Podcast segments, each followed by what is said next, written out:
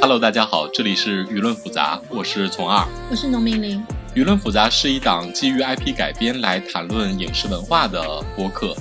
呃，基本上很严肃，偶尔谎报一下。嗯，有的时候也不谎报啦。我们我们播客的定位就是偶尔不谎报的影视文化节目，是吗？对，所以请年满，确定自己年满十八岁后再收听。如果你没有年满十八岁，我们也不退票哟。嗯，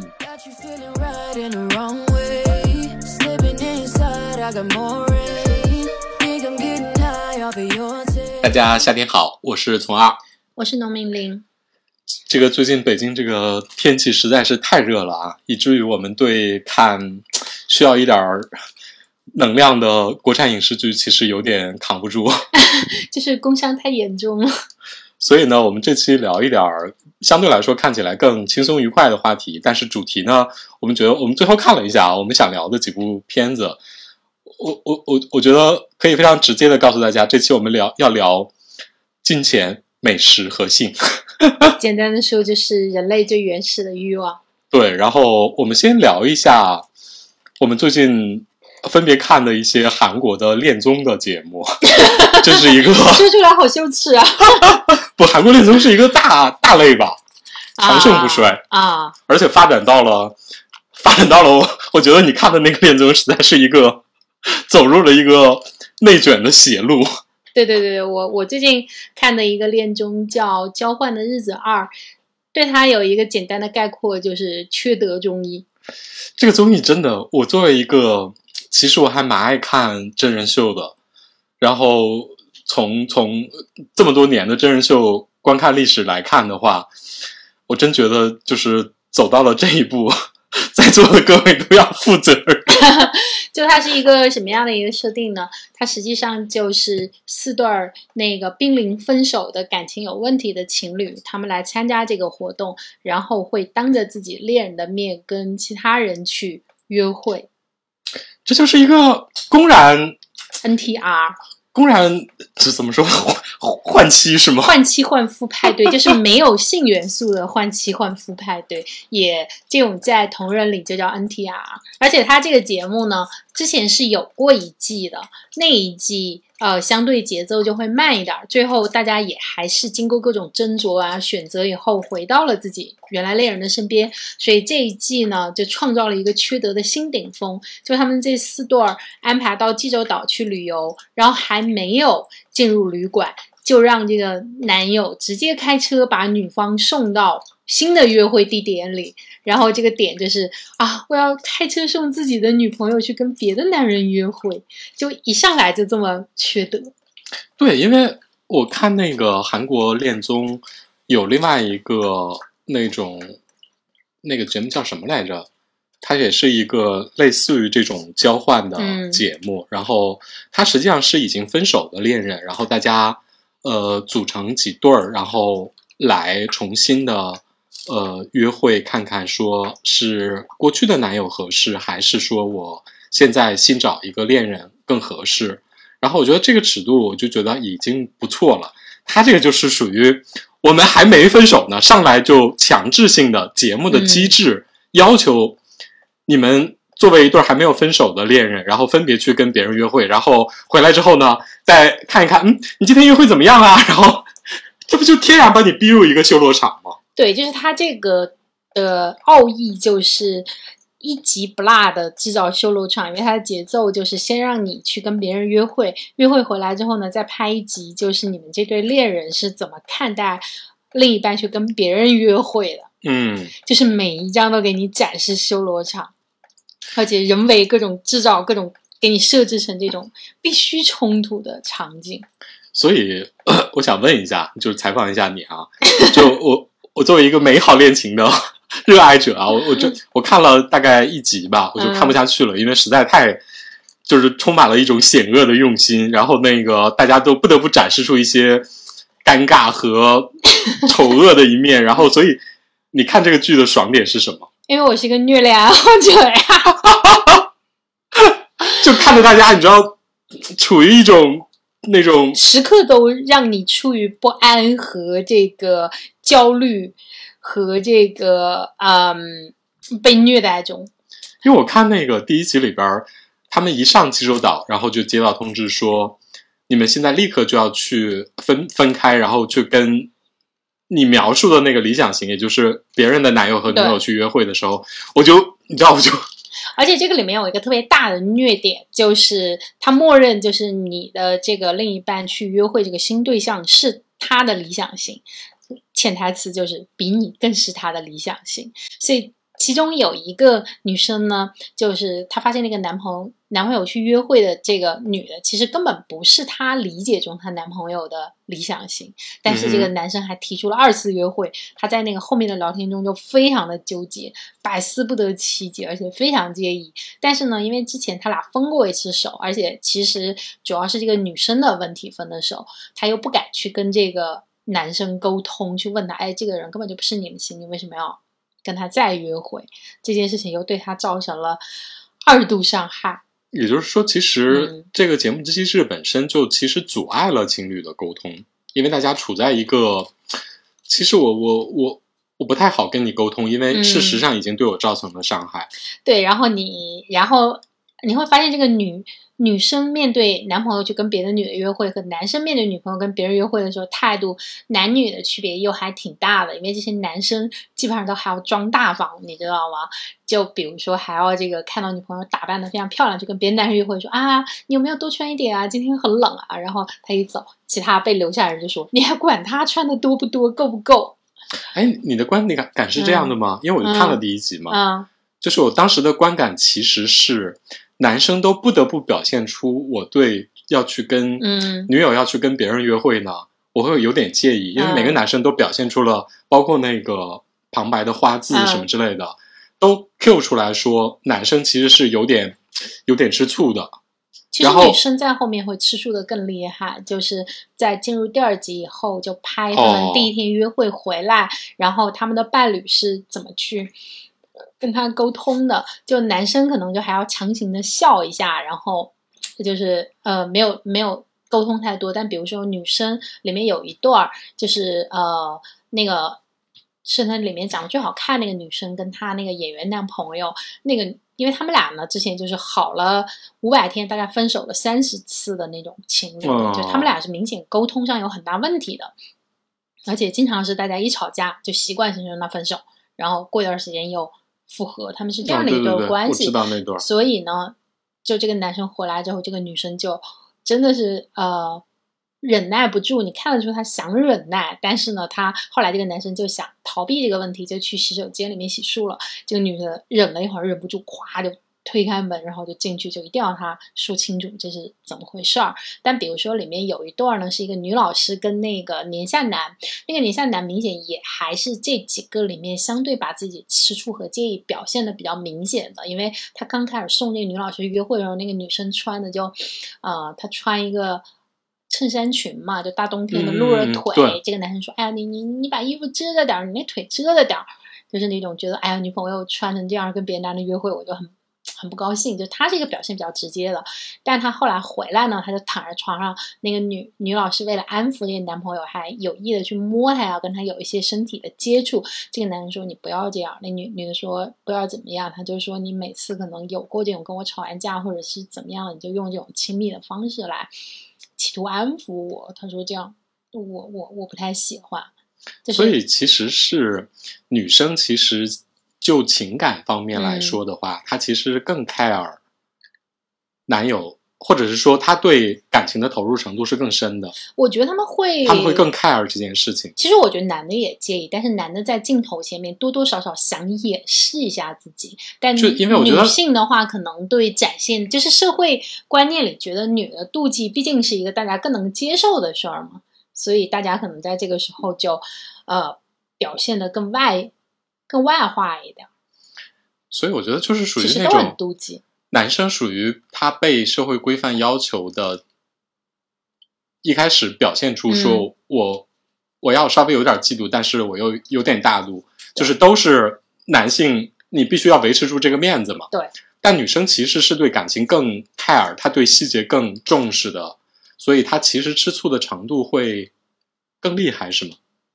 我觉得是表现的更直接，啊但是实际上是不是说这这这两个女生就是更爱他们的男友呢？我觉得也不一定，因为比如说里面有一对儿，就是女方是个瑜伽老师，男方是一个退役的前 idol，然后他马上就要去当兵了，等于他俩其实已经好了五年，嗯但是现在呢，他们就走到这个坑节，这个男生说要当兵，这个女生就觉得我不是特别想等你，嗯所以他们来参加这个节目。这个这个女生呢，也也还蛮直接、蛮开朗的，就是她中间约会到了，就是我说的那一段儿，呃。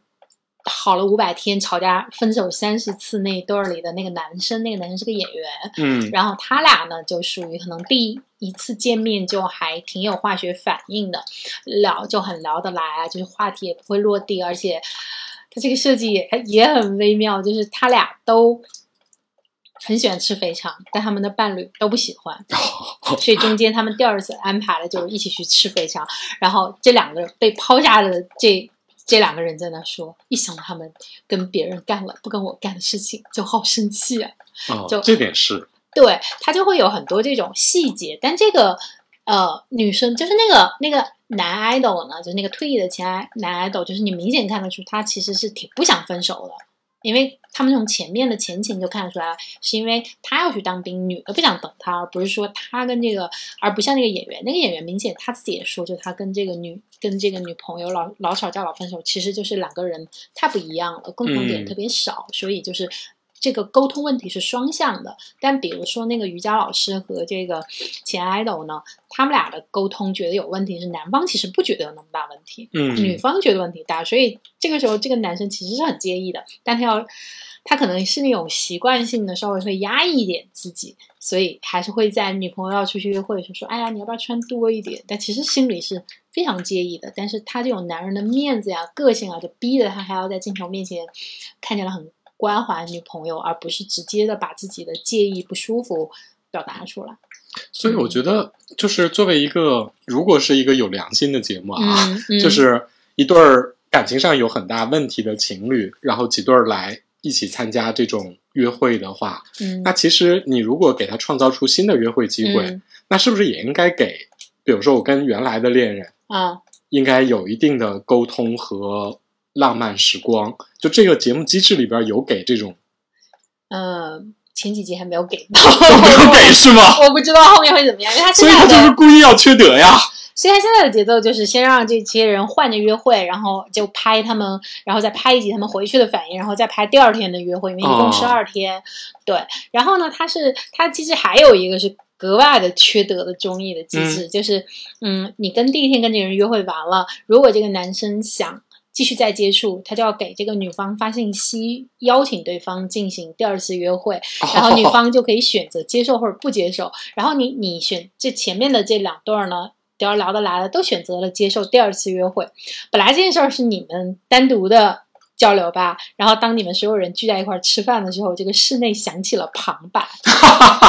告诉所有人叉叉提出了约会，然后叉叉答应了他。就当着所有人的面是吗？是的，就是你以为，当众社死，就是有点就是好像你在那儿悄悄的偷情，然后突然之间旁白告诉了所有人，对呀、顺便一提，这个同人同人推进剧情梗也是呃不旁白推进剧情梗也是同人里面经常见的一个一个操作。就是同人文界经常这么干，对，就是当大家聚在一起各怀鬼胎的时候，突然之间那个旁白就出现了，说叉叉其实非常想跟叉叉如何如何，那个但是他又去害羞没有说出来，然后这个人突然听到旁白说你胡说我没有，然后旁白说他他是这么说，但他心里其实想的是好想知道那个他脱掉了 T 恤长什么样，就是把你所有的内心的活动都给你哦讲出来，然后让你当众社死，并且嗯推进剧情。这是一个强推进啊。对，这就是那种我们写戏的时候经常说，你写不下去了，你突然之间天降一块陨石，对，降出来一个老爷爷或者降出来一个路人，然后强行把你们扭在一块对对对对，他他这个旁白就是干这个用的，所以我就说这缺德中医已经缺德到了，你觉得他编排痕迹特别明显。就大家处在这么一个环境之下，我觉得说，如果真的能够顺利的跟别人嗯完成约会，甚至说发展出一段儿新感情的嗯话，那那必须是个极品吧？有啊，里面的有一个我在里面特别讨厌的一个女的，就是明显是这个剧设置的女女反一啊，她她这是女一号是吗？女反一，所以有有有正面女一吗？我觉得没有，就其他都是成为了这个女反一的陪衬是吗？也不是陪衬，就是其他人感觉就是他这个有一点像美剧的写法，就是这种人物关系时刻在变化。嗯哼，你知道像那个《Gossip Girl》啊，然后包括像《继承之战》，《继承之战》没那么明显，《Gossip Girl》这种，它就是里面每个人都跟每个人睡过，实习医生格雷也是，嗯大，家经常有非常混乱的一交叉约会些什么交叉约会，这种罗曼史，就是让这个人物关系变动，然后引发这个情节的变化。推进，它其实这个恋中也是这样的，因为他到了后面，他不可能说你就跟你第一次约会理想型一直约会，你肯定是的，会必须出来跟别人搞三搞四。对，比如说其中有一对儿就是那个分手分手三十次的那个女方，那是个女大学生，她跟那个年下男，就他们俩第一次约会的时候呢就很尴尬，因为两个人都很。有点认生，也不是那种说共同点特别多，所以他们俩约会完了之后呢，这个年下男就没有跟这个女大学生提第二次约会，所以他们第二天就是被留在那儿。然后所有被留在这儿的人呢，就交流的话题就是他们在外面约会一定很开心吧？然后我我好丧啊，全是那种沮丧交流。嗯到后面呢，到一天结束的时候，这个年下男就约那个女大学生出去，啊、跟他说啊，我没有跟你提再一次约会，不是说我觉得你不好，仅仅是可能我当时状态不在这儿，就给他解释。然后两个人呢，就好像有点渐入佳境。这个时候，当他们两个有说有笑走回来的时候，那个女生的男朋友就那个演员就看到了那个，然后就就故意让让他碰上是吗？对，然后就有这种修罗场，他就开始跟他女朋友吵架，说你太双标了，就是你指责我跟别的女生约会，但你其实自己也没有闲着，就大概这个意思。嗯嗯，所以这种就都属于是按写戏来写的。对他故意设置嗯任务和一些那个关键性的场景，就让你们的人物嗯关系走上你不得不吵的路子。呃，对，但它确实呢，如果你把它作为真人秀来看，它很缺德；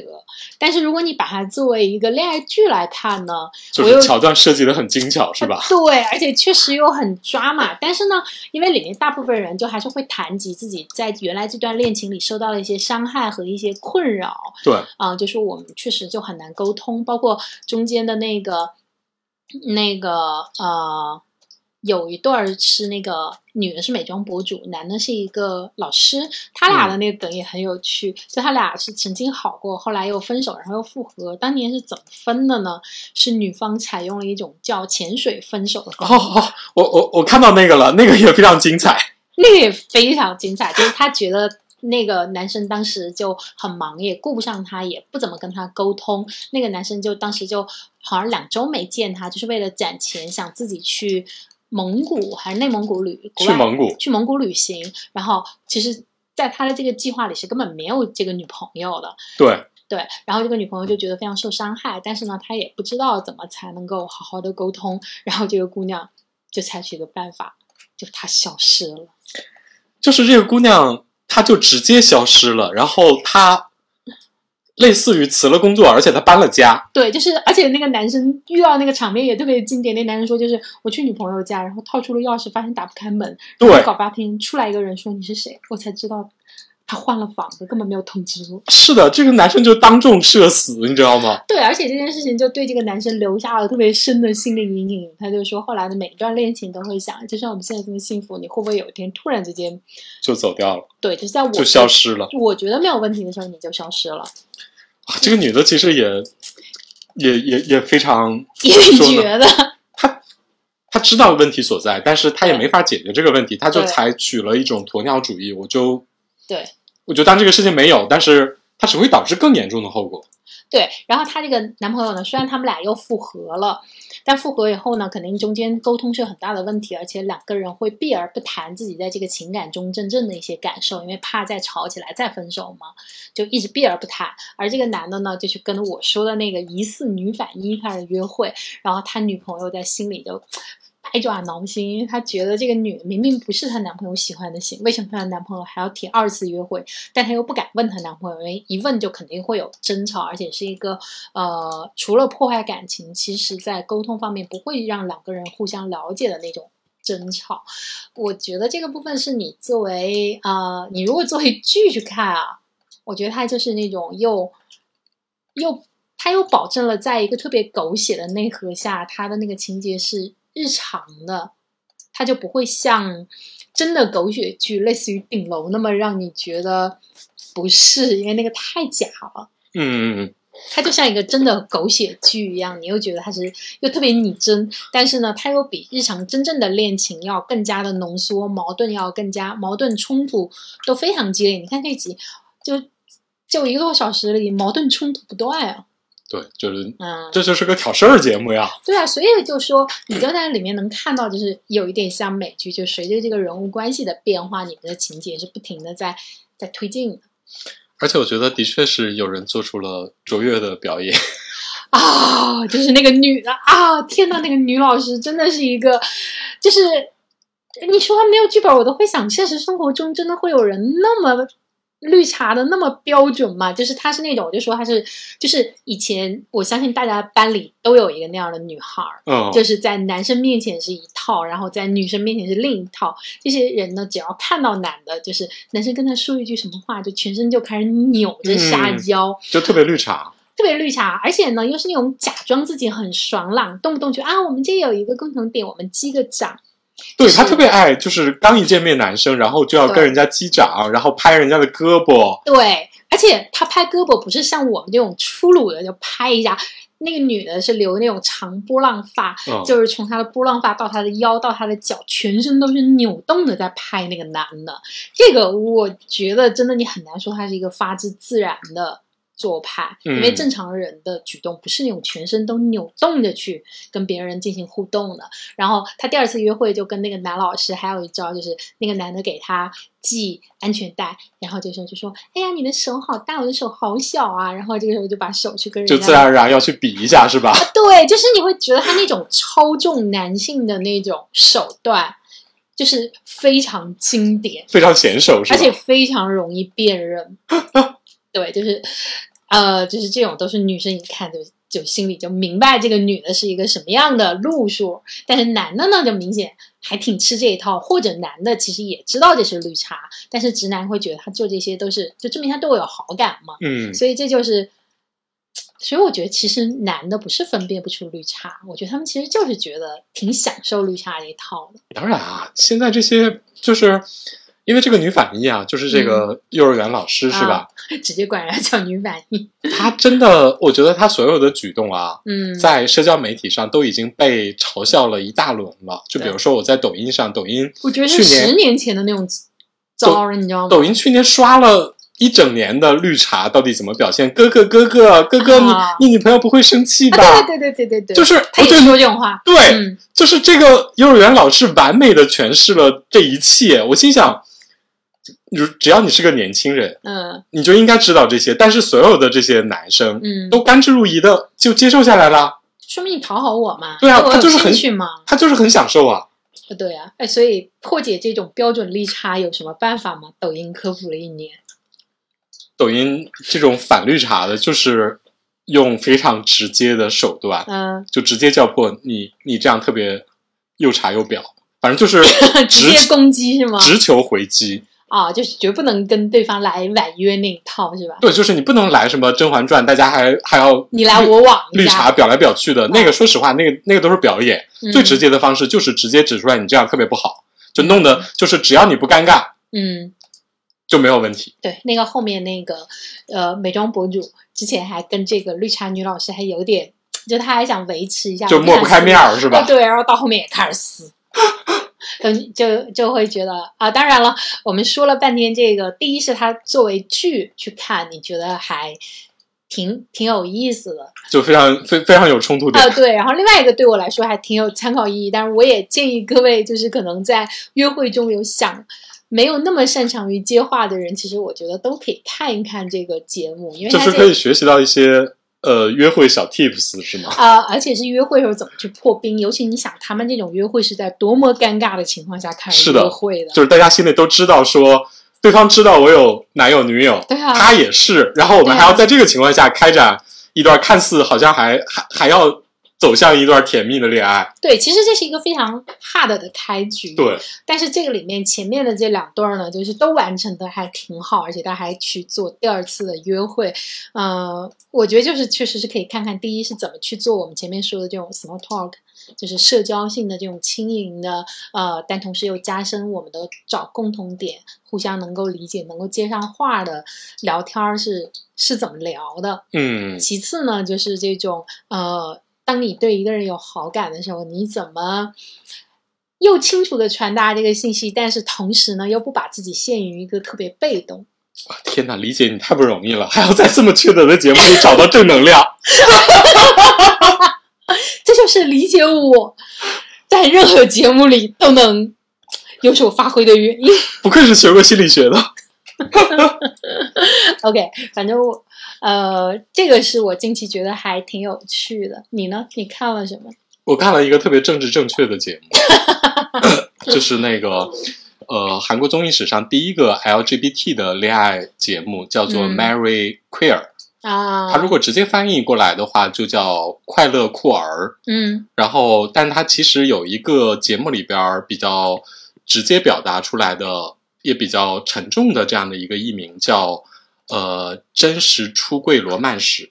啊，他是找了三对 LGBT 人群，第一对儿是一对儿男生，呃就是一对儿小 gay，嗯。然后第二个找了一对儿是一个女生和一个跨性别的，嗯。呃，他跨性之后，他他是一个女转男，嗯然后那个这个女生本人是一个双性恋，嗯。这是第二对儿，第三对儿是一对儿 lesbian，嗯。然后找了三对儿情侣来记录他们，呃，算是截取了一段日常生活的片段。但我觉得，如果概括起来主题的话，大概是第一个主题就是最沉重的，就是出柜。嗯，他们都是公开出柜的吗？他们都是公开出柜的人群，然后那个表明说，在这个出柜的过程之中，周围的家人、嗯，朋友他们如何来面对，这是第一个议题。他们都是什么职业呢？第一对小 gay 是一个网红，啊，就是那对。儿，如果你刷抖音的话，你经常能刷到那种网红情侣，啊。就是我是以这个为我的职业卖点的，就是我可以以此为生。嗯。我后来去查了一下，他们俩是一对儿 YouTube 的网红情侣，他们的粉丝有一百七十七万。哦。你知道，在 YouTube 上有一百七十七万的粉丝，你已经能活得非常爽了。嗯是，然后机制是这样，对，然后这是第一对儿那个男男同性恋的，第二对儿、第二对儿那个相对比较正常。嗯，然后那个女的就是一个正常的上班族，然后那个应该是个上班族，因为目前只写了三集，没有没有特别提到她的职业内容。嗯然后那个这个女转男的这个跨性别者呢，她实际上是一个宠物店的店员。嗯然后第三对儿呢，一个是学生，嗯，然后二十六岁的学生，但是在自己创业。嗯然后另外一个女生是做普拉提教练，啊，就相当于说大家都是相对比较怎么说呢，普通人的角色。但没有什么特别夸张的社会但是又角色不是那种说你的性向对你的生活影响那么那么大的职业。对，而且这里边很重要的就是这三对儿都住在首尔看起来还不错的房子里边，嗯，就是他们没有什么特别大的经济压力。嗯然后那个怎么说呢？就是虽然这个节目本质上是一个苦情的节目，嗯但是他选取的人群，我觉得是非常谨慎的选取了经济条件比较好。而且外形也都很好，这三对儿啊，我跟你说，嗯颜值都比那个你刚才说的《交换的日子》里边人平均值高了不是一个 level，真的。就顺便吐槽一下，那个就是那个《交换的日子》里边，就是我之所以另外一个没有看下去的原因，原因就是他们长得没有那么好看。尤其是那个女反一，其实是那个里面最不好看、最蛇精脸的一个。你看，说回来，这个 Mary Queer 的这个三对儿情侣啊，嗯，一看就是正派人，而且都是帅哥美女。嗯然后那个呃，就是 Lesbian 里边的 T 都很帅，嗯，然后那个女变男的那个人真的是一个完全是一个男生的样子，嗯然后也还挺帅的，而且非常可爱。就是整体上，我觉得他们是选取了非常谨慎的三对情侣，就是在大众，它符合大众的预期，嗯。然后又没有说展示特别真实的，比如说底层的什么 LGBT 人群特别苦啊嗯什么之类的，他们生活都还可以。这都是一些对哪个阶层都不冒犯，是的，是的，而且你不觉得听起来它有点像祝你好运那个里奥格兰德这样的片子吗？对，就是他给予了这三个人的特别理想的一个设定。就是大家都没有面临到特别强力的社会压力，而且嗯大家各自的职业相对来说，在职场环境里边儿，最严重的就是那一对儿呃跨性别的那个、嗯跨性别和双双性恋的那个女生，他们在公布，因为他们也在 YouTube 上拍过自己的呃恋爱的视频，嗯然后那个双性恋女生，她的上司看到了之后，当众辱骂了她，说你怎么能、嗯。你你这个她上市之前不知道她是吗？她上司之前不知道，啊，他知道她在跟一个跨性别的女转男的这样的一位人士在交往之后，嗯。就口出侮辱性言语，这是我听到的这个节目里他们遭受的最大的社会压力。哦，然后另外一个就是他们各自出柜这件事情对于他们家人的不接受和各种理解的过程，然后这是他们的第一个最重要的呃主题。然后具体表现出来的话，他们有一个很具体的任务，嗯。就是 第一对小 gay 呢是他们试图去登记结婚，啊，这是一个线索。然后那一对 lesbian 呢，他们要举办一个属于自己的婚礼，嗯，然后中间那一对儿那个跨性别，跨性别呢，这个女转男的跨性别人士，她要马上开始自己的最后一次手术，就是哦她已经之前已经做了乳房切割的手术，嗯然后那个她要把自己的呃性器官也给做一下转换，就做最后的完成是吧？对对对，嗯然后在这个过程之中，大家面临的考验。就是这里边有很多，它这个节目其实设置的比较简单，但他没有什么特别有交汇吗？其实没有什么交汇。我给我简单讲一下这个节目啊。嗯这个节目首先有三个主持人，这三个主持人其实也选的比较典型。嗯有一个就是呃，他叫申东烨吧，嗯他是一个国民性的 MC，嗯就跟刘在石是齐名的。啊，这是一个国民的直男已婚这样的的一个国民主播。啊，就代表了这个国民主流观众主流观众的看法。然后另外一个男主播是一个出柜二十年的男明星，嗯就是在韩国综艺界经常上节目。嗯这是一个韩国，就讲到 gay 就是他了。啊，LGBT 代表人物对？，然后第三个呢？就是一个女团 idol，啊，然后是一个特别青春可爱的女明星。呃年轻代表年轻人的看法。对，嗯所以这三个呃，我觉得主持人也非常有代表性，嗯，就是最大程度的化解了普通社会观众对于这种节目的一些怎么说呢，可能有的偏见，而且尽量保持了一个老百姓的视角。嗯，然后在这个视角是相对多元呢。对对对对，然后他们就是给三对情侣各自拍一个纪录片，嗯，然后呢，同时大家在三个主持人在演播室里做出一些评点，表明自己的一些想法，是同时嗯把一些社会主流观众可能存在的想法进行一些剖析。我觉得大概就是这么一个过程。里面有什么细节是让你觉得呃挺感动，或者说是挺有感触的呢？我跟你说，这个节目啊，这个节目就是属于那种，就是咖啡加糖，就是又苦又甜。啊，首先是甜的部分啊，就是大家非常适应镜头，而且非常不惮于在镜头面前表现出我们日常的甜。就三对情侣都相处了大概至少两三年的时间了，嗯然后那感情比较个稳定感情比较稳定，而且大家非常不惮于在镜头面前秀恩爱。秀恩爱秀的呀，有就是什么恩爱是秀的？你觉得很甜、很特别的吗？就是这个节目的第一集，就是第一个镜头，每一对情侣的第一个镜头都是大家在早晨醒来的时候，大家各自的状态。第一对小 gay 就是那种大家互相赖床，然后互相摸来摸去的那种，你知道吗？啊然后接着就是他们要，他们搬了一个新家，然后那个两个人不是还一块儿化妆吗？我跟你说，就是两个人是那种网红情侣嘛，嗯，然后每天早上他们大概还没吃完饭呢，就开始化妆，而且化半天妆，就互相给对方化妆什么之类的。你就要理解，听到了这里，理解有一些理智上能够接受，心理上我需要适应。但我觉得韩国男生很正常，因为韩国男生普遍化妆都还挺普遍的。是，但你就要两个人在那儿坐着对镜一一块儿对镜贴花黄，这个这个画面对我还是有点冲击力。但你知道他们特别善于就是讲一点小骚话，就是比如说，那个他们要招待朋友过来庆祝乔迁新居嘛，嗯然后 就说那个那个他们是一对年下情侣，然后嗯应该是那个就是那个年年上的那个就问年下的说，呃，你想吃什么呀？嗯然后年下公就非常自然回答说，我没有什么想吃的。然后你到底想吃什么？想吃你。啊你知道这种日常 套路就是就是挥手进来，啊然后这是一个比较日常的甜，另外一个甜其实是酝酿在苦上面的。嗯就比如说中间那对跨性别，嗯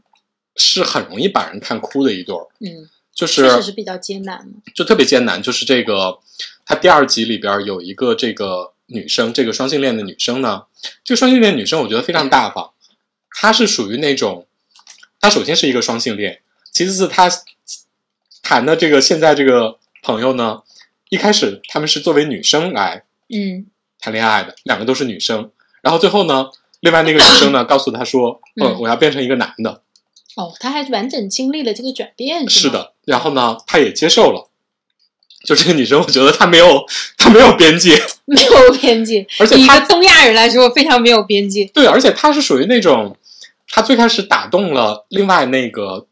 对面的那个人的一个举动是，嗯这个双性恋女生在他们结识之后，并且谈恋爱之后，特别自然的把她带到了自己父母面前，说这是我新交的女友，嗯而且这个女友呢要计划变成男生，就她嗯特别自然的把这一切告诉了自己的父母，而且把她特别大方地带过来了。然后那个那个跨他父母什么反应他父母其实是不接受的，啊？但是他就是呃非常勇敢。非常诚实和勇嗯敢，而且他觉得自己这么做是非常正常的。然后对恋人来说，这种支持是无价的。这个跨性别男生，我们就把他称为跨性别男生，就他说。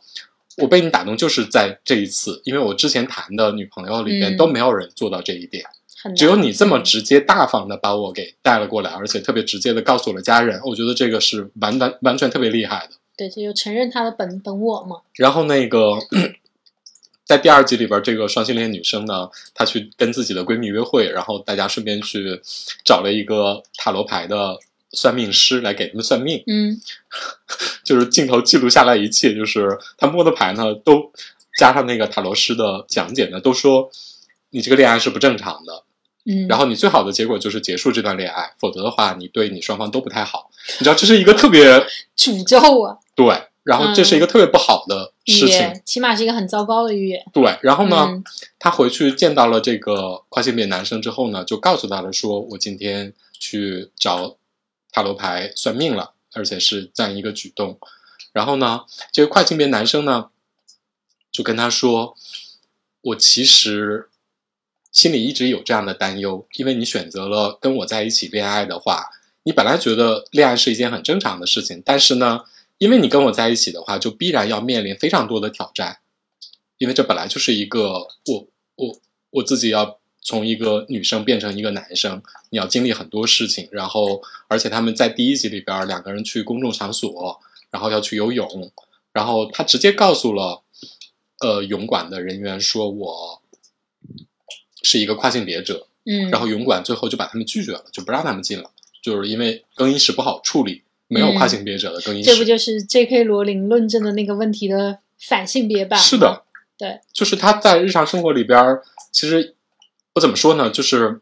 你会如果在一个对跨性别者不太友好的一个环境里边儿的话，其实是容易造成非常多的困扰和困难的。对，就是如果你要坚持做你自己。这件事情就会变得很困难，但如果你选择了隐瞒，或者是某种意义上的掩饰，你会发现你生活的轻松很多。对他们就直接告诉了，因为我觉得，我觉得这个是非常难，因为他其实外形非常像男生，啊，就基本上然后你看不出来，你完全看不出出来，就是一个帅气的男生。嗯但是如果你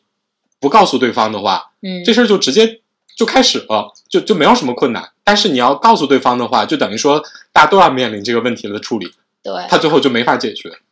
是的，就是呃，中间我也跟我朋友聊过一次这个问题，就是他去公园的时候，他带着他的小孩去公园，然后突然之间旁边就有一个人跟他搭话，然后他转过头看呢，就是一个一看就是个中年男的，但是那个男的是打扮成女人的样子，就是胡子还在，但他穿了那种非常女性化的连衣裙，然后带着丝巾什么的，嗯就你一看就是个跨性别的人。然后呢，当然谈吐还是挺正常的，就跟他聊了两句。然后他呢也呃就是很得体的应应对了他，然后就走。后来跟我聊这件事儿，那我可能一开始的反应是呃我能够尊重祝福，但是呢，可能我因为我自己的原因，可能会觉得啊，跟跟这样的人聊天会让我觉得有一点尴尬。但是嗯对我来说，我肯定不会批评这这一类人。但是后来我这朋友说了一句话，我觉得他有说服到我，就是说对这一类跨性别的人来说，你在东亚的社会。这么明显的表现出自己的一个倾向和真我，实际上他要受到非常大的舆论的压力和其其他人的这种有压力的眼光。这个时候，哪怕你不批评他，你只是回避他，实际上也是一种伤害和歧视。虽然你可能没有那么有攻击性，但其实你是隐性的否定他的自我。对，其实是这样对，所以他后来我我我就想，哦，那你说的对，就是你说服了我，就是我需要控制住我的本能反应，我应该尽量的是一个让对方觉得更友好的方式去跟他进行互动，而不仅仅说是我不批评你就 OK 了。因为这里边儿因为对他们来说，在整个社会里，勇敢的做自己是一件非常非常难的事情，甚至我觉得可能比呃同性的恋情还要更难。嗯这就是我想到这个节目里边儿，就是第一对儿同性恋男同性恋的那个，他们曾经有一段对话，说、嗯如果下辈子的话，你还不要当 gay？嗯然后那个另外一个就回答说我不知道，因为他最后说了一句说我不喜欢被当做特别的人对待。嗯就是在我看来啊，这三对儿里边儿，那第一对儿小 gay 已经是社会压力最小的，因为他们选择了那种社会方式和他们的那种谋生的方式是大众最能怎么说呢？他只在喜欢他们的人群里活着。对，就你活在一个相对舒服的茧房里嘛。而且说句实话，在东亚，男同性恋就是比女同性恋受到的压力会小很多，而且就是会被看到。我跟你说，就是、嗯你你你只要打开抖音和 B 站，你就会觉得说，天哪，只有同性恋才是正当的呀，异性恋都是异性恋才是性少数啊，真的。对对对对，最近还看了一个有人拍的一个洛杉矶，是洛杉矶还是纽约啊？那个婚姻注册处的照片，啊，对，对，就是好几对儿那个注册完的夫夫妻、夫妇、夫夫妇走夫下来夫，夫妇们，呃，对，就是无数，就是什么跨性别啊，然后男女同志啊，然后什么不同种族啊下来，然后你发现大家纷纷说哇，里面的这个异性恋就是顺性别及同种族，真是极少数啊。里边儿就是唯一的那条单身狗，不就是那个 说说那个唯一蹲在角落里边那个单身的人，就是那个、呃、直男 直男摄影师吗？对他，就是他在这种情况下变成了一个性少数。对，然后那个，所以说其实，呃，那个双性恋女友和那个跨性别男、嗯男生之间，其实是在经过一番交流之后，大家一开始那个跨性别男生其实一直表现的很自信，说我要做这件事情，而且我要，嗯他表明说那个我最大的心愿就是我把身份证上的性别改过来。因为他嗯出生的时候是作为一个女女孩出生的嘛，嗯所以身份证上一直是女生。他觉得说，我每一次需要用到身份证的时候，这件事情都变成了我的一种压力和我不想面对的事情。嗯所以那个他说，我能够理解，如果你要跟我在一起，指着他女友说，其实这是一件压力转移到了你身上，我特别能理解，所以我也特别怕某一天你坚持不住了就离开我。就在那一瞬间，他表现出了自己的脆弱，并且哭了。嗯你知道，那简直是我跟你说，看到那儿你不哭不是人。哎呀，这个这个就是这个真的是又苦又甜，这个故事太东亚了。就太特别东亚。然后那个，另外最东亚的事情就是，三对都要面临跟自己的父母讲，就比如说第三对的 lesbian，嗯他们要筹办一个婚礼，嗯然后呢，所以筹办婚礼你要不要你爹妈来呢？这里边的那个，一个是跟家里边出柜了，但是家里边其实并不同意，嗯另外一个是属于曾经暗示过家里，但是明显知道家里不同意，所以还没有正式跟家里出柜。嗯但是他们决定说，我要办一场盛大的婚礼来纪念我们俩在一起的这段感情。所以他们俩遇到第一个问题就是，我要不要让家里来？嗯然后那个包括第一对小 gay 也后来去家里边看自己的妈妈，然后他妈妈其实也都是属于那种非常不能够接受这件事情，而且他妈其实讲的也很直接，说那对儿小 gay 也去做了婚姻登记。嗯目前韩国的同性婚姻政策实际上是没有合法的婚姻政策，没有合法的同性婚姻政策，但是你可以递交申请，我可以嗯。接受你的申请，但是我不会有后续的表现，所以整个是一个，他妈妈就说你们在一起就在一起吧，就是我我觉得他他概括了特别多。父母的心声嗯。就是：你们在一起就在一起，不要搞什么结婚啊，然后弄得大家都特别亲戚朋友都知道，对，嗯。然后从爹妈的角度来看的话，就等于说你们在挑战大众，对，给我给你们自己都增添了很多的压力，嗯所以这也是一个怎么说呢？我觉得说这整个节目实际上是一个大众对于同性伴侣的一个多元的审视和看待的角度。我觉得他们是一个用特别日常的生活场景和一些设置的这些小问题，嗯包括我要结婚，我要办婚礼，然后那个我的朋友要做手术，嗯。这样几个具体的任务来穿的，而且这个节目居然还挺长的。我看那个就是那对小 gay 他们自己的那个在自己的 YouTube 上的介绍说，这个节目至少要做到第九集，因为它目前才更新到第三集，啊。就等于说我估计还会有一个，他说到第九集会有一个大的惊喜，嗯。就是我估计这几个任务会有一个阶段性的展示，嗯，就不管是婚礼也好，还是说他们自己的事业，还是手术，都会有一个比较完整的呈现。因为这个节目作为韩国第一个 LGBT 的恋爱节目，可能还是希望呈现出一个更温馨的、更怎么说呢？用用正能量，对，就是那个正能量。正能量 LGBT 中医，对，就是如果你对这方面有兴趣，或者是想了解一下这方面的一些基本的生态，我觉得它很适合说社会大众去看一下。唉，看完之后就想说，资本主义的世界真是太腐朽，你怎么能这样呢？哎呀，说好的东亚中日韩三兄弟，谁先平权谁是狗呢？东亚三国手牵手，谁先平权谁是狗？为什么就你们跑得那么快？对啊，日本已经有了同同同性的婚姻，然后韩国也至少用那个最开始主持人说的一句话来说，社会终于有了面对这个事情的勇气。对，就是我相信，在他们这种保守的社会氛围底下，肯定有很多人会对这个节目不满意，包括跳槽，甚至打电话去抗议。我相信，在一个呃正常的社会保偏保守社会里，这些事儿都会发生。但是呢，这样的一个作品会被制造出来，哪怕它是小众的，我觉得它本身也很重要。尤其是在这一两年，中国大陆的 LGBT 的怎么说呢？公众舆论的环境面临的一些很沉重的压力的时候，我们尤其希望说，更多的大众能够看一看这些节目。我觉得这个节目也是很怎么说呢？很友好的让社会大众来了解 LGBT 人群的一个很友好的窗口。对，就包括你可能用一个什么样的态度去对待对方，会让对方觉得被尊重，并且感觉愉快。我觉得这个也是，呃，你不在这个群体里的，可能算性多数的人可以在这个里面获得的东西吧。我觉得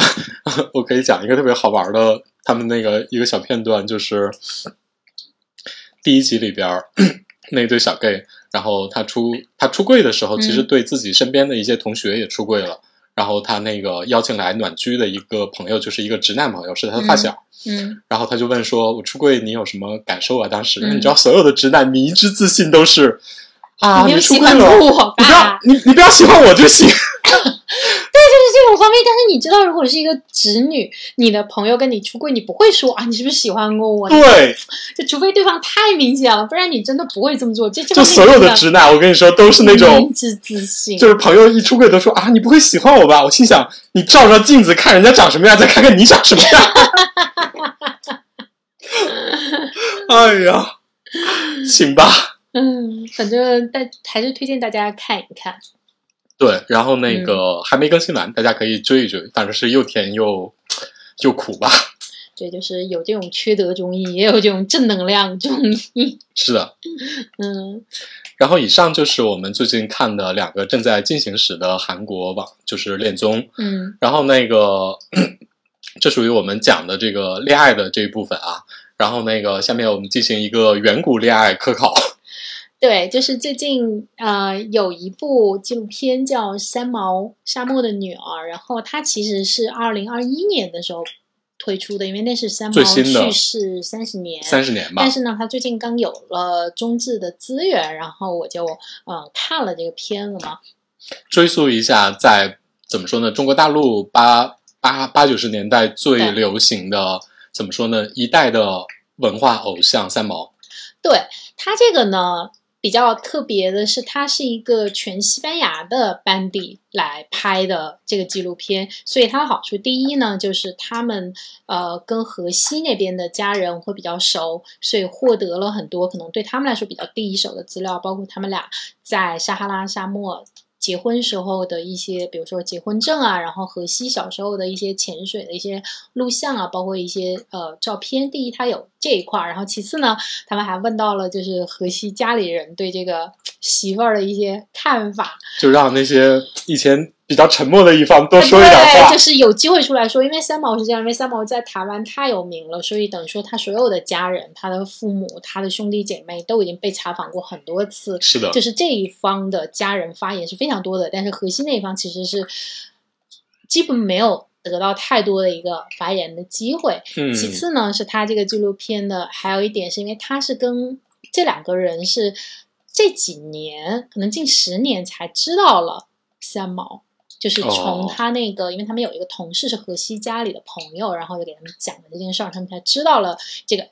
Echo 和这个荷西的这个恋情，所以呢，他们就没有像所以他们之前不知道三毛在华语世界是多么鼎鼎大名，是吗？并不知道不不知道他们的朋友谈了一段旷世传奇恋爱，倾城奇恋，哇都天哪。所以他们的角度是一个更平实的，就没有那种疯狂的、狂热的滤镜，就真是哦好像英国人你去拍，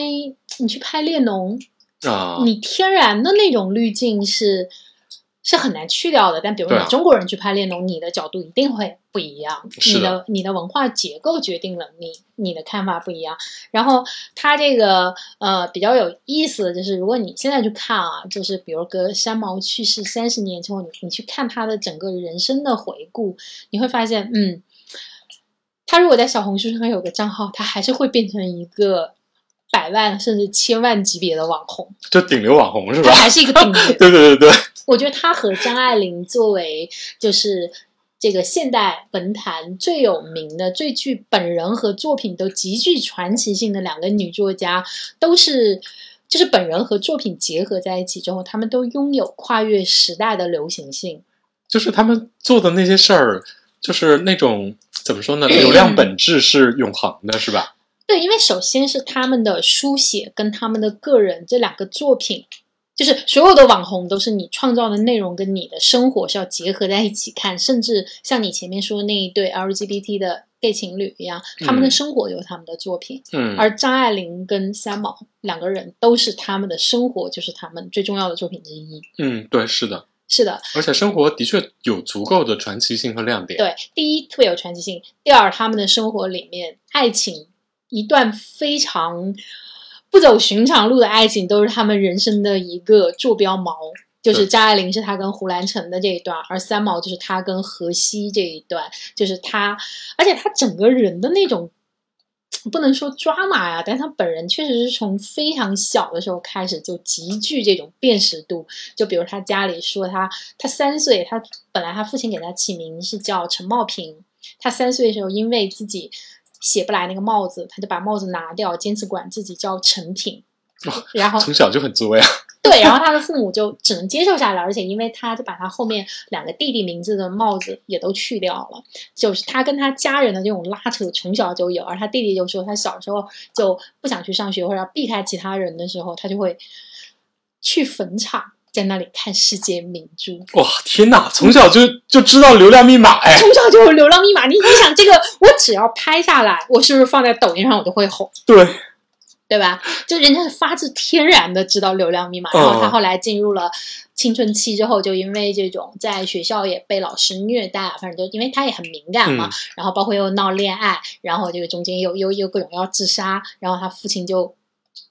后来只能把他送到西班牙，他在那儿遇到了荷西，因为中间你记得就是九呃，进入二十一世纪以后吧，不是有一个叫什么马执中还是什么的一个人写过一本质疑三毛跟荷西，对对对对，说说非常有名，说那个荷西是个假人什么的。说三毛这个恋爱是一个骗局嘛。呃，对对对，这这个就是吃三毛这个流量饭的这么一个人。然后呢，所以这边就特地去采访了荷西家里人，然后给了他小时候的照片，包括甚至他小时候潜水的那种影像啊什么的嗯录下来，证明他是个真人。然后这个点呢是那个时候他就比三毛就小，就很有名的嘛，比小三毛小六岁，那时候他才。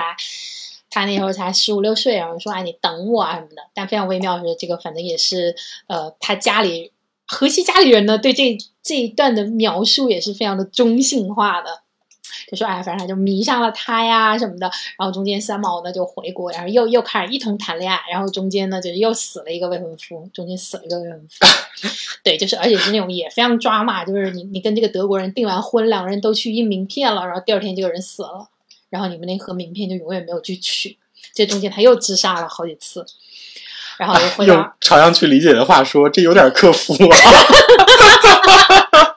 对，就是按理解的逻辑，这东西就 出现了克夫。然后哦中间他不就回了西班牙，跟荷西两人结婚嘛？然后两个人就住在撒哈拉沙漠那儿。但这个亮点是呢，它中间有写一个就叫那个。假想敌就是写她婆婆，说她婆婆就是嗯写的很幽默啊，但那意思就是她婆婆拿她当假想敌，然后呢就让她圣诞节的时候用两口平底锅做三十七个人的这种圣诞晚餐。这时候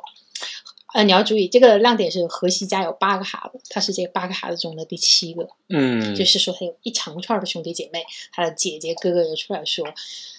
我母亲从来没有反对过他们的婚姻，也从来没有虐待过这个儿媳妇儿。她说她写那样只是因为中国的读者都很爱看，她写的是一个中国婆婆，不是一个西班牙婆婆。然后这里面还解释了一句特别意味深长话，说：“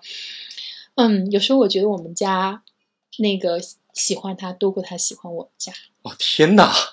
这就是这个纪录片的价值啊！就非常的有价值，而且这就是三毛，三毛还是那个流量密码啊，就知道大家爱看婆媳斗斗法。对啊。然后这个里里面的亮点呢是，好像是这个当时是西班牙的大使馆有组织这个呃编导，就是这这对西班牙编导来中国，反正也是纪念三毛嘛。嗯，然后好像看到我看到豆瓣有人写说，在那个映后会的时候，他说啊，这个纪录片拍出来之后有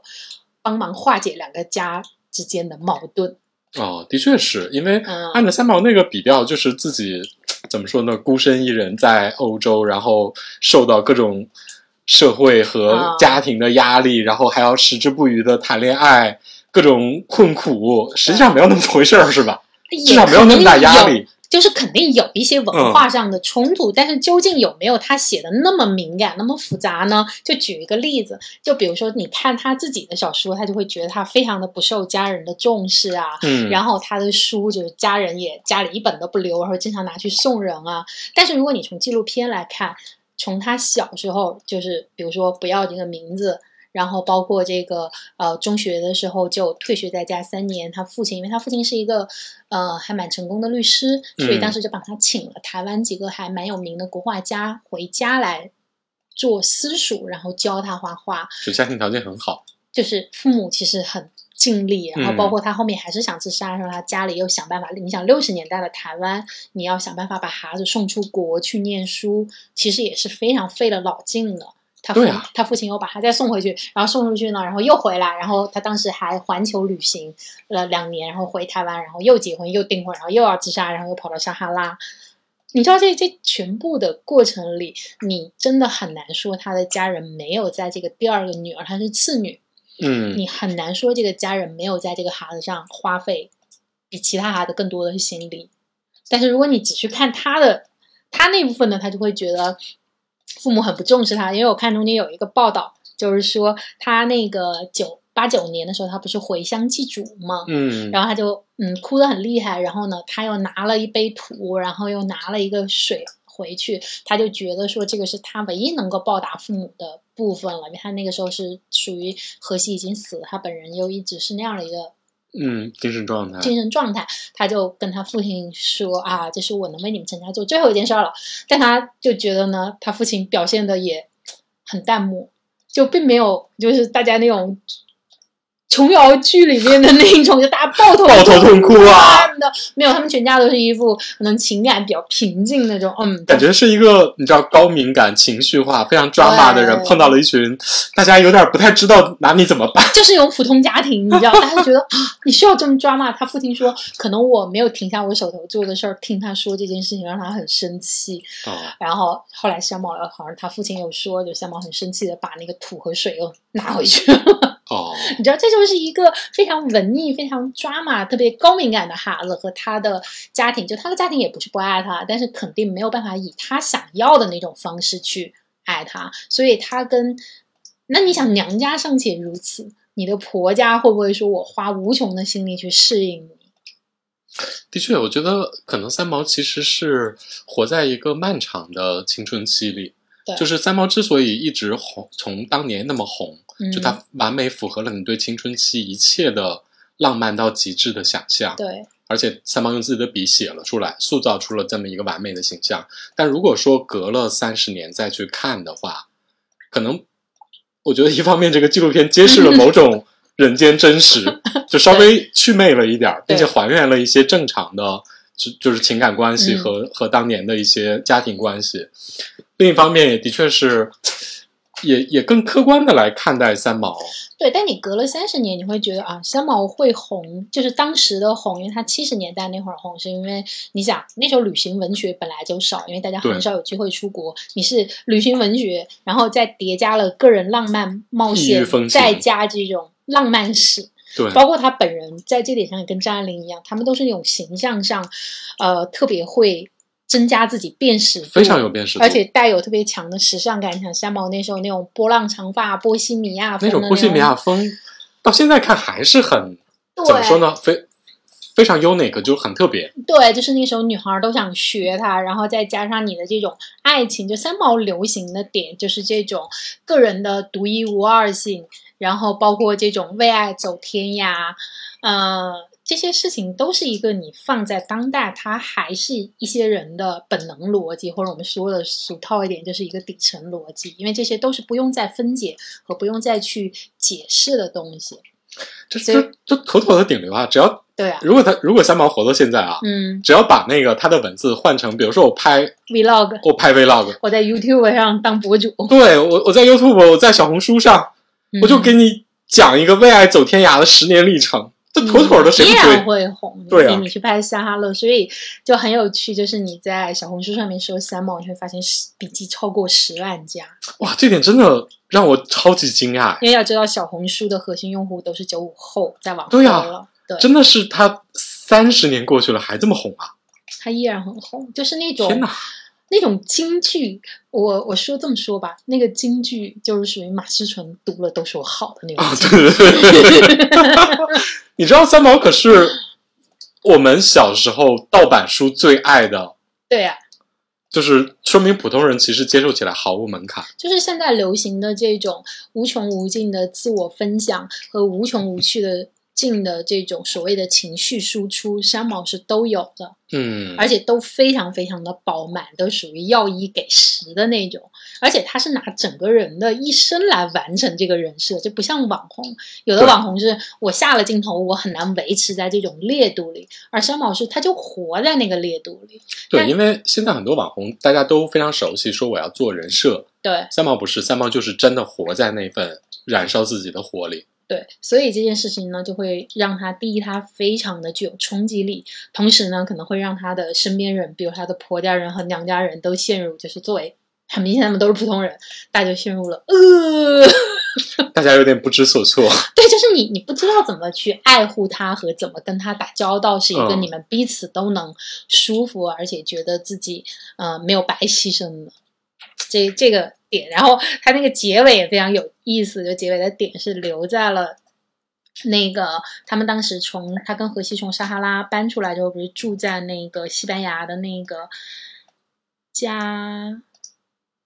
加什么群岛来着？什么加纳利还是什么加那利住住住在加那利群岛呢，然后呢，就是现在还有好多那个三毛旅行主题旅行团，然后去那现在还有是吗？有然后大家就会在那儿排队，然后在那儿哭，然后当然就采访了他的西班牙邻居，他西班牙邻居一脸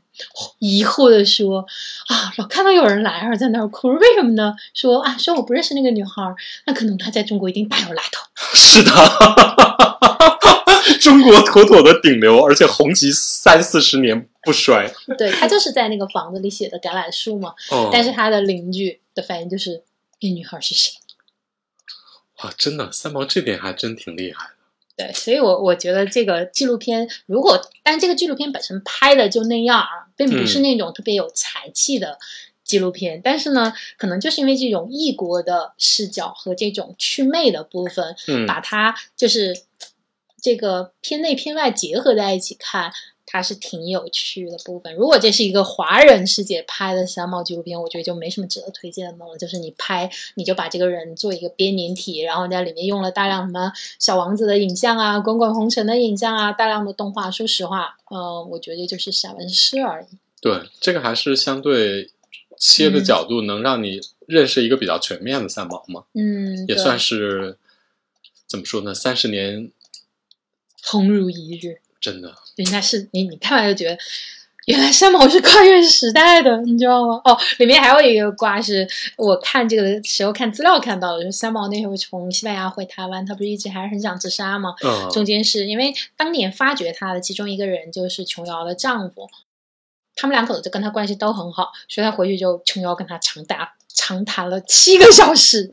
然后最后三毛说：“好的，我答应你，我不会自杀。”我们说魔法打败魔法。天哪！所以到最后还是得靠这种琼瑶式的大姐来结束这一切，是吗？对，因为三毛明显是一个你跟他谈道理没有用，你就要跟他谈哦爱情啊。那你、哦你谈感情，你能谈过琼瑶吗？哇，真的哎！魔法打败所以三毛的世界碰撞的到了琼瑶的世界，还是琼瑶赢。琼瑶赢了。包括他的《滚滚红尘》其实是一个张爱玲宇宙，呃然后他他在里面加入了很多他自己，然后我就想，哦，原来这个宇宙中赢到最后宇宙的尽头是琼瑶，哇，真的 这是一个这个纪录片的一个附带的瓜。OK。嗯，哎呀，你呢？你有看到什么值得推荐的？我给大家推荐推荐一些比较俗的啊。然后那个，我推荐一个英国的纪录片，这个纪录片核心的点就是钱。炫富。然后这个纪录片叫戈登沃森的奇妙世界，然后它是一个好像是一个二零一六年的，片子吧其实？也比较早，但是最近刚有了资源和字幕。对，然后那个、这个片子讲了啥呢？就是讲了一个，它实际上是一个呃古董，或者是说他主要是在家居领域里边做掮客。嗯，他是一个商人，嗯，他叫戈登沃森。嗯然后呢，他自己呃开了一家小店，嗯，然后在英国的怎么说呢，富豪圈的家居设计和家居给别人提供家居商品这一块儿，他是一个非常有名的商人。嗯然后呢，这一期这一个六集的纪录片呢，列出来的他的客户名单都是鼎鼎有名的。第一个客户就是罗斯柴尔德勋爵，就中国起点 YY 小说最爱出现的欧洲老钱。对，就是那种什么隐士贵族啊，然后在背后掌握着整个世界的财富啊，对对对，就是这样一个一个几百年世家的这样的一个欧洲特别老的贵族，然后后面出现的包括什么男爵夫人，嗯包括什么勋爵，包括什么顶级的美国设计师，包括什么英国富豪，就是它是一个以老钱为主，同时掺杂了一点儿 new money 的这样的一个，它它都是给这样的人做服务。对它这个其实也特别像一个影视剧的写法，就是你借由一个陌生的闯入者，不是这个阶层的人，然后用他的视角带着观众去打量这个光怪陆离的有钱人世界。这个主角呢，本人是一个一看就是一个小瘪三长大的，嗯，就是他是一个从小没有接受过什么特别良好的教育，然后从小就是给工厂那种怎么说呢，奥特莱斯的嗯。卖、卖服装的，挨个上上门去做推销员的这样的一个苦出身，然后他一路奋斗到了现在，然后呢，这个 平时打交道都是这种顶流客户，然后他每为每一个客户精心准备你想需要的东西，然后呢，并且全球跑来跑去的来做商品的甄选，然后最后拿到你家里说，你看看我给你挑的这几样，你满意不？你有没有想买的？对，而且还不是用客户说我要什么什么，你去给我找，而是自己要到客人的在这个豪宅里去仔细的观察揣摩，看对就是看他缺什么。就是我告诉我的高级我的老前客户，你不知道你不知道自己需要的东西。对，就是你看完之后啊，就是我是在 B 站结合弹幕看的，弹幕纷纷发出几个感慨，就是想赚有钱人的钱特别难。对，这不就是传说中的教有钱人花钱吗？你记得原来对时尚编辑的讽刺，就是拿四千块钱工资教那种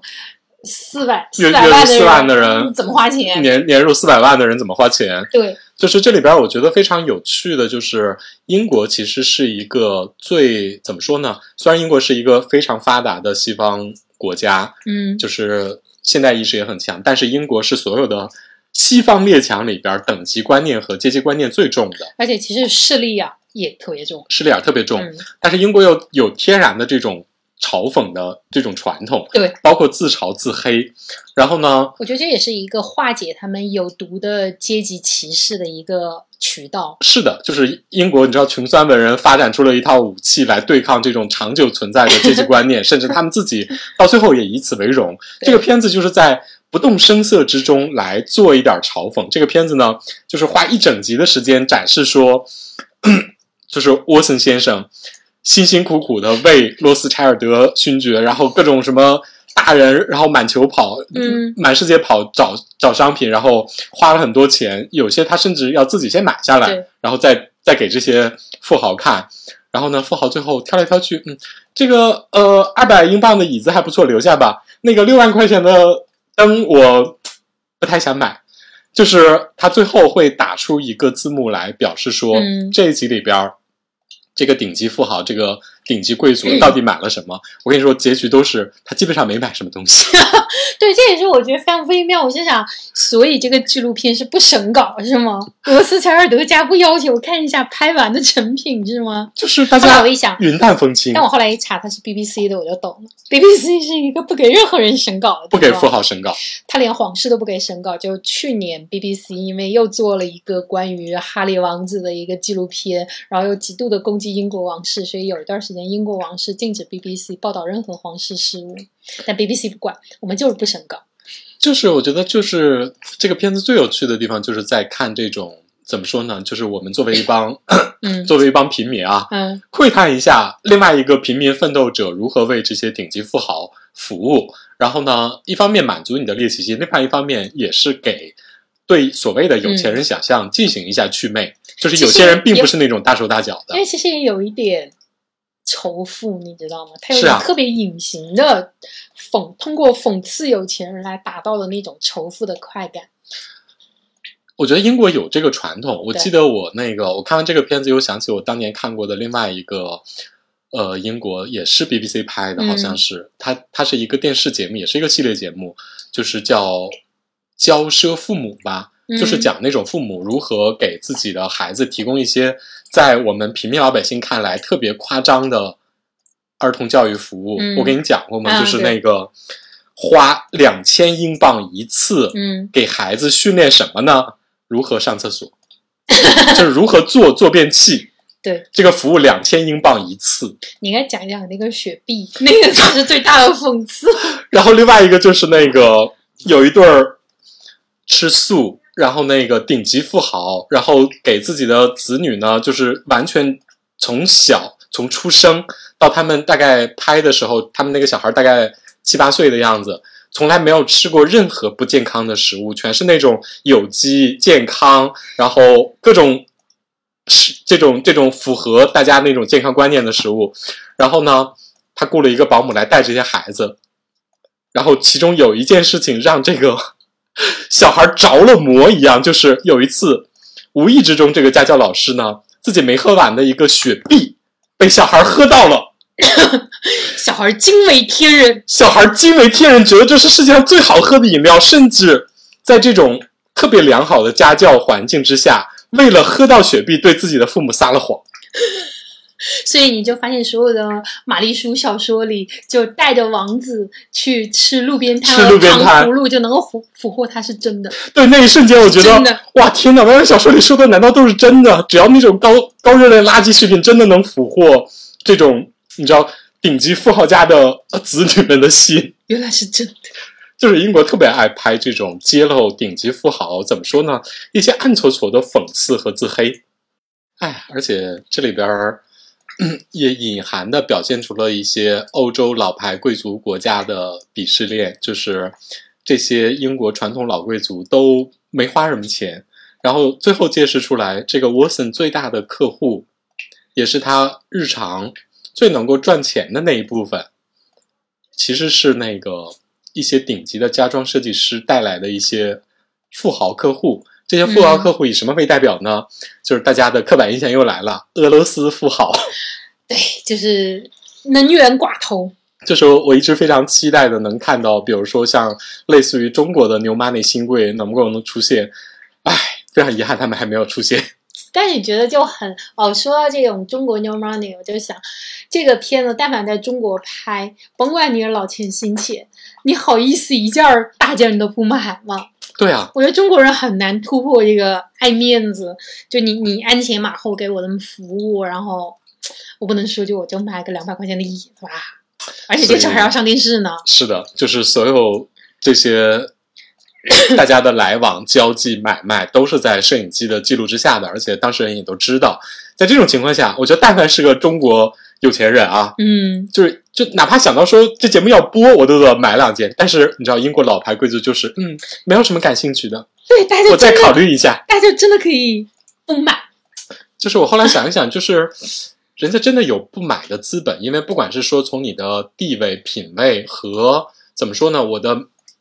名声，我都不会受到这个影响。我就是有我自己的品味。因为人家是一个比较长期的嘛，对，人家这这这这里边好几个贵族都是属于那种我们家上次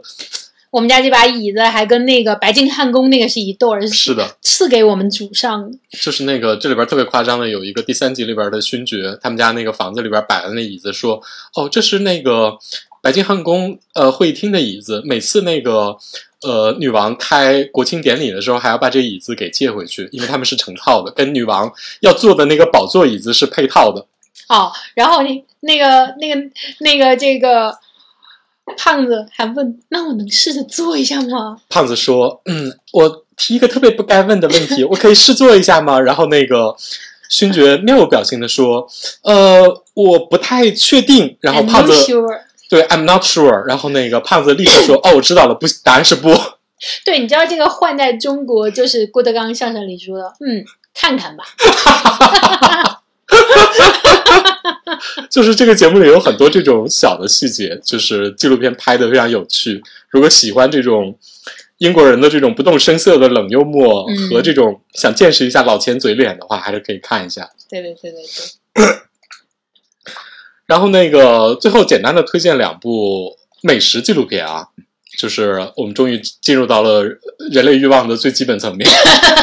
就是吃吃喝喝。对，因为我本人是一个特别爱看美食纪录片的，就是中国大陆几乎所有的新的美食纪录片，但凡有点名气的我都看过。我觉得这两年同质化的倾向非常严重，就是以这种怎么说呢，以舌尖为代表的这种舌尖体流行开来之后，就是我我觉得其实造成了非常大的影响。嗯所以在这个情况下呢，能够有新的思路的美食纪录片，其实是非常难得的。这是一个突破。然后今年在网上放出来资源的，也是在央视纪录片频道播出过的一个片子，叫《厨房里有哲学家》。其实我还蛮推荐的。哦干嘛采访了谁？采访了庄主怡啊？没有，就是他采访了四个厨师，啊，然后第一个厨师是一个在广州的一个美国人来中国做这种融合料理的，嗯。然后第二个他采访的是，呃，你知道那个在日本的四川饭店，嗯。就是把川菜带到日本去的这样的一个华人，后来他的孩子就变成了纯粹的日本人嘛，嗯，然后他们已经做到了第三代。这是第二个人，然后那个还有一个人是一个从台湾来北京，他是那个玲珑的主厨，嗯。然后在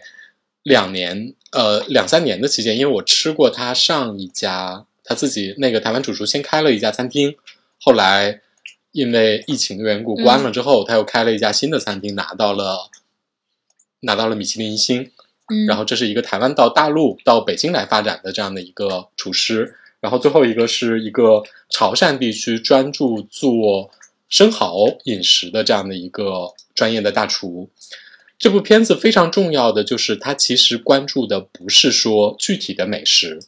而是以每个厨师为出发点来关注说厨师来思考美食对这个世界到底有什么影响。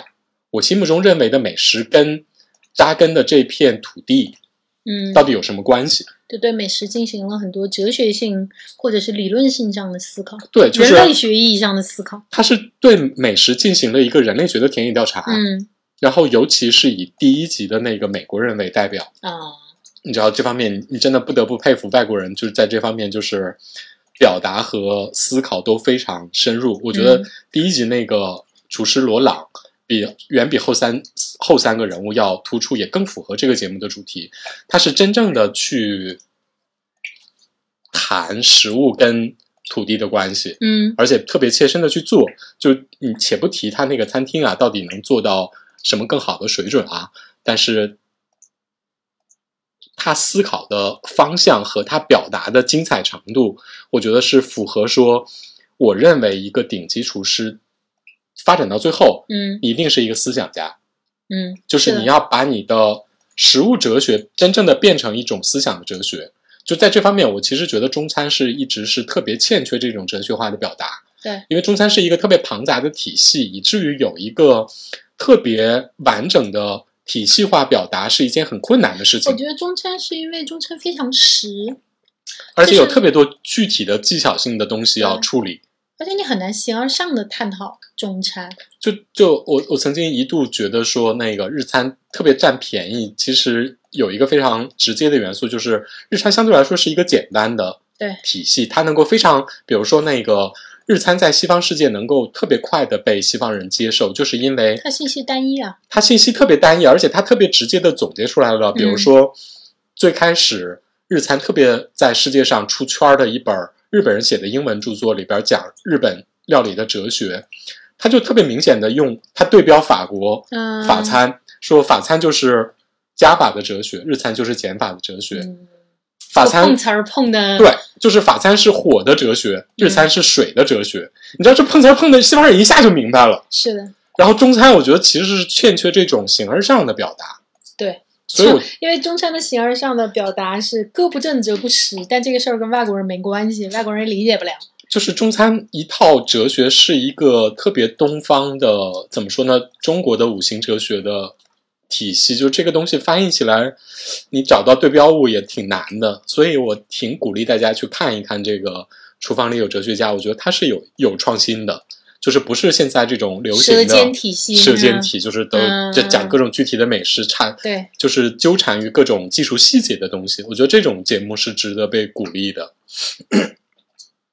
然后另外一个就是作为一个作为一个今日啊，嗯我推荐一个日本的美食节目。这个节目呢，我觉得比较特别的点是，这个节目叫《英国一家吃在日本》，嗯它是一个，首先是是一个英国的美食记者，跑到日本去写了一本关于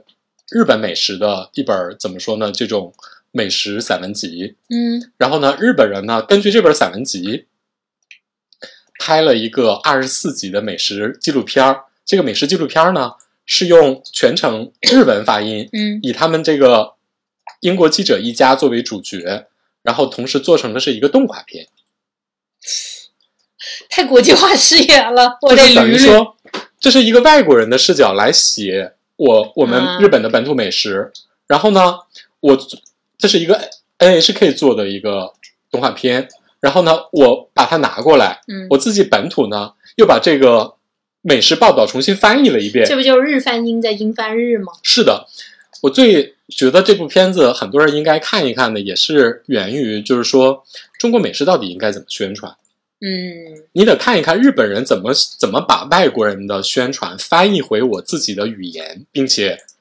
做得非常好玩。对，因为说这个，正好最近还有一件事儿，也是涉及到这样的文化的宣传或者说文化挪用，就是迪奥最近的一个新品的裙子，它的标注是迪奥的标准廓形，但实际上它的整个结构呢，用的又是中国明代的马面的廓形，而且几乎在这个马面的廓形上，他没有做任何当下的思考和拓展。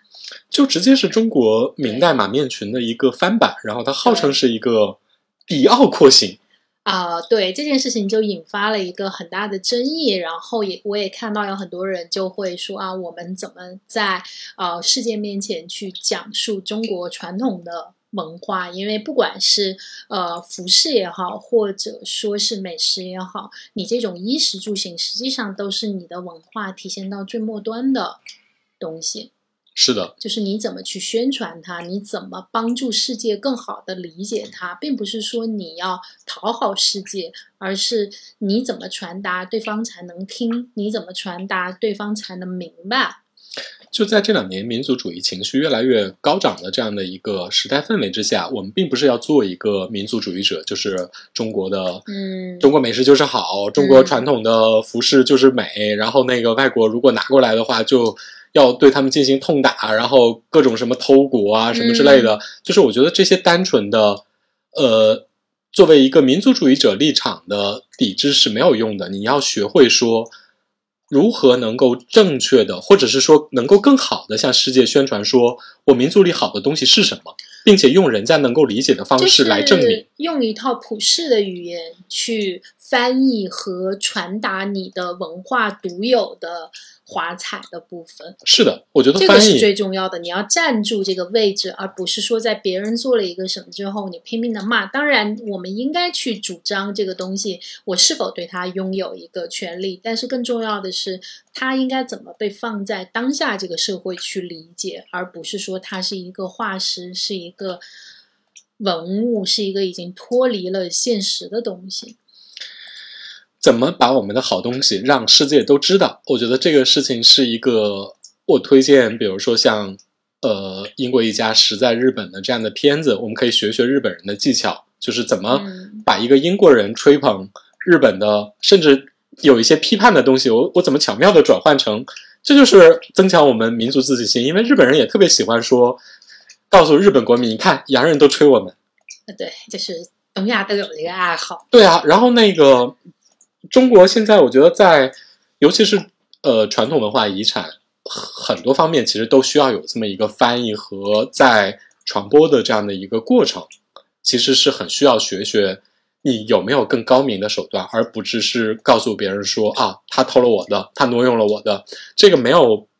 那么大的意义。或者它无助于让一些中立的路人去了解你的文化的美，因为我们经常说很多论战，其实你是无法说服对方的，你都是说给路人听的。是的，就是你怎么让路人明白这个事情的起由，明白你为什么为自己的文化而感到自豪，我觉得是这个里面更重要的东西，比起攻击，比起攻击性啊。哎呀，所以还是得有好的内容产出，才能够更好的宣传一样东西，而不是说等着一个东西出来了，我们告诉说来纠偏。这个其实是一个事件性的，呃，就你慢人家一步嘛，你对应该先宣传你美的东西。而且我觉得在这方面，其实中国的美食是有非常大的优势的，因为它是一个活着的文化，它不太像汉服，汉服是中间是有过断代的，或者你说京剧啊，或者是昆曲这种，它其实在你的对你的日常生活影响已经没有那么深了，它也不太容易在。融入当下去发展，但是吃这个东西是永远动态在发展。因为我看完这个 动画纪录片之后，我就想到说，英国另外一个美食记者叫福霞，嗯，福霞连着写了好多本关于中国美食的书。他是一个在你们成都留学，啊而且去 成都高等烹饪学校里真正学过的英国人。哇，有两手啊，对啊，然后后来他去呃写过湖南菜、淮扬菜，嗯然后而且在所有的主流的西方媒体上都写过中国美食的和国际化的话题。我觉得他那几本儿，他他正好那几本书这两年都翻译成中文版出了。嗯我觉得如果中国就照着日本那么拍一个东西的话，就是一个特别好玩的东西。嗯，就虽然我觉得 可能中国没有这么好的制作水平水平啊，但是就是我们得有这个目标，或者是这个中国，其实我我始终觉得技术对中国人来说不是最难的。你看看民国的那时候的那一批人，梁思梁思成、林徽因这种，你说技术有那么难吗？我觉得其实还是这个意识和这个真诚性。你知道这个嗯、这个事儿就很难，就是那个，呃，日本这个动画片呢，嗯他把英国记者的书改了，我觉得有几点啊，一个是他把一些观点性的东西变成了故事，嗯就是这是方便那个动画片讲故事嘛。另外一个就是他把一些小点给放大，做成一些卖点，就比如说那个英国人的书里边，在去大阪的时候，嗯就提了一句，我看了，因为我看了原书，就提了一句说那个大阪人的走路速度是全世界最快的。嗯然后到了动画片里，你知道这句话变成了什么吗？嗯变成了英国一家四口人走在街上，然后那个周围全是飞毛腿一般的大阪人，然后其中一个大阪大叔一下就把他们撞了，嗯然后那个大阪大叔立刻用大阪关西话开始对他们痛骂，